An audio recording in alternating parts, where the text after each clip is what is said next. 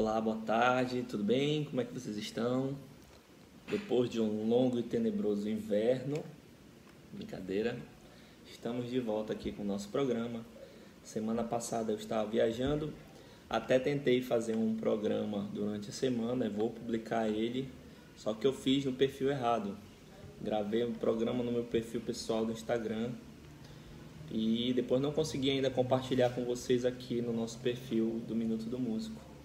Mas eu vou colocar que eu comento algumas questões sobre a palavra musicologia, tá? Então eu vou depois inserir esse programa que eu gravei em São Paulo, vou editar ele aqui que acabou fragmentando e é, vou disponibilizar para vocês. Mas essa semana eu estava lá em São Paulo, não consegui realmente gravar os programas por causa da série de obrigações que eu tive essa semana. Mas eu prometo que eu vou até comentar sobre essa semana com vocês, inclusive é, sobre o assunto que eu fui desenvolver lá. É, hoje eu vou fazer um programa que. Boa tarde, Fausto, boa tarde. Hoje eu vou fazer um programa que foi suscitada essa dúvida. Eu estava aqui ah, na seleção de novos estudantes do curso profissional em música, onde eu trabalho aqui na Escola de Música da UFPA. É, até recomendo, quem quiser estudar, nos procure. E ontem teve a seleção e um estudante que estava, um candidato que estava fazendo seleção para. Espero que ele assista esse programa, que até disse que ia responder aqui. É, um estudante, um candidato que estava prestando para composição e arranjo, curso técnico profissionalizante. Quando saiu da prova, ele entregou a prova e ele perguntou para mim, professor, é verdade que um acorde menor com sexta é um acorde meio diminuto com. Uh, é um acorde meio diminuto invertido, no caso, né? Então, é verdade que se eu colocar a sexta no baixo, ele vira um acorde meio diminuto? Era basicamente essa a pergunta dele. E eu vou comentar isso Bem, em princípio eu não quis desenvolver muito a situação com ele, mas eu respondi sim, não, respondi sim. É verdade. Um acorde menor com sexta, se eu quiser transformá-lo em meio diminuto, na verdade já é um meio diminuto, eu coloco a sexta no baixo, ele fica no estado fundamental, um meio diminuto. Né? E aí eu preciso explicar o que é um acorde com sexta, o que é um acorde meio diminuto, eu posso fazer uma abordagem um pouco histórica, né, dos tratados que trataram disso, é, para poder vocês entenderem de maneira mais profunda. Eu não gosto de respostas, aliás, eu gosto de princípio, de respostas sim ou não. Mas eu gosto que as pessoas entendam o porquê das coisas, porque é mais interessante e aprofunda o nosso conhecimento. A gente tem que saber explicar o porquê das coisas. Eu sempre fui assim, na minha vida de estudante. Então, ah, vamos pegar um acorde com menor com sexta. Ah, um acorde simples, menor com sexta. Ré menor com sexta. Que notas formam esse acorde menor? Deixa eu só desligar aqui esse barulhinho. Que acordes formam, que notas formam acorde menor com sexta, de Ré menor com sexta? Ré, Fá, Lá, Ré menor. E a sexta, Si tá? Um acorde com sexta da música popular, sempre eu insiro uma sexta maior. Então, o acorde é formado por Ré, Fá, Lá, Si. Se eu tocar esse acorde, Ré, Fá, Lá, Si, tchan, o som dele já é um acorde meio diminuto. Ele tem som de acorde meio diminuto. Só que ele é um acorde meio diminuto que está invertido. Porque se eu colocar o Si no baixo, então vou jogar o Si que está aqui na ponta, no agudo, eu vou colocar para a primeira nota. Si, Ré, Fá, Lá. Eu tenho o acorde de Si meio diminuto, do sétimo grau da escala de Dó maior. Não é isso? Agora, por que, que existem essas duas maneiras de abordar o mesmo assunto? E aí a gente precisa entender é, o histórico do desenvolvimento da teoria de acordes, tá? da consolidação dessa teoria.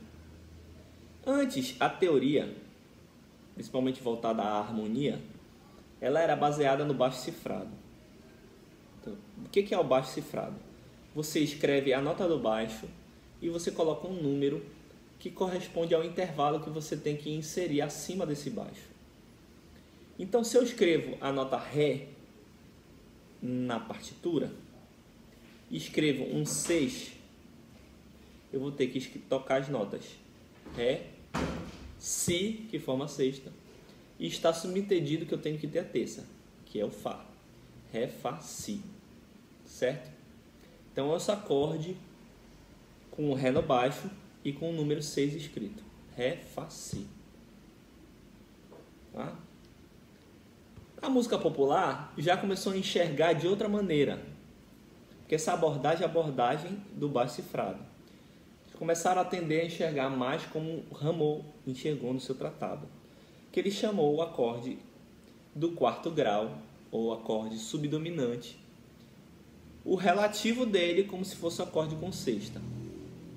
Então, quarto grau, Fá, Lá, Dó, por exemplo, de Dó maior, quando se acrescentava a sexta, Fá, Lá, Dó, Ré, né? Oi, meu. Fá, Lá, Dó, Ré, é, eu colocava quarto grau inserindo a sexta. É, eu sei, só que como eu sei, Thaís, que é bacana no piano, só que o programa é para ser ouvido também. Por isso que eu explico tudo falando que existe o podcast também, que a pessoa só ouve no carro. Então eu não posso fazer durante o programa imagens. Eu tenho que falar tudo o que eu estou explicando para a pessoa imaginar.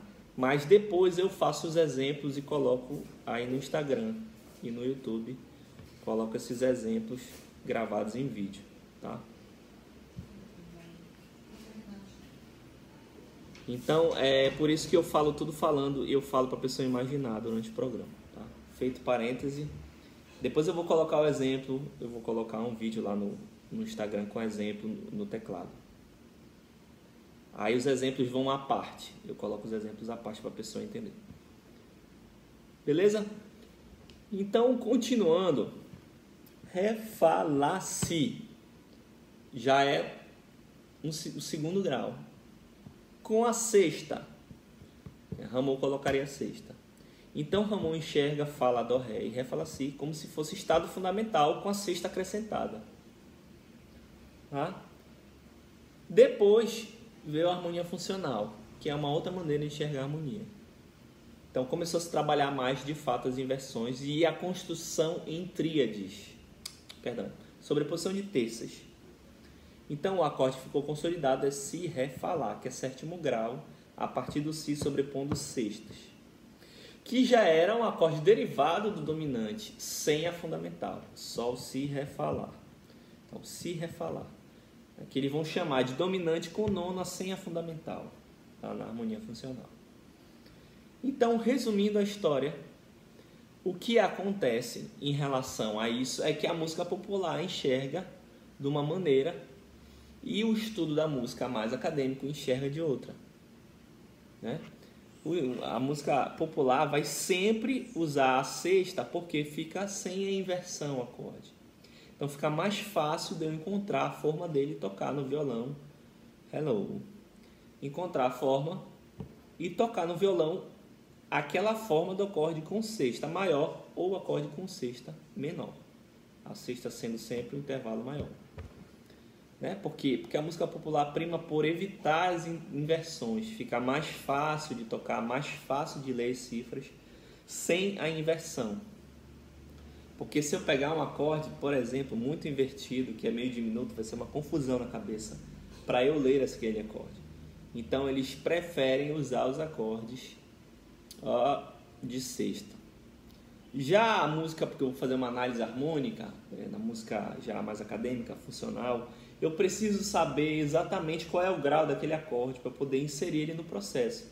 Então eu tenho que saber que ele é um acorde meio diminuto.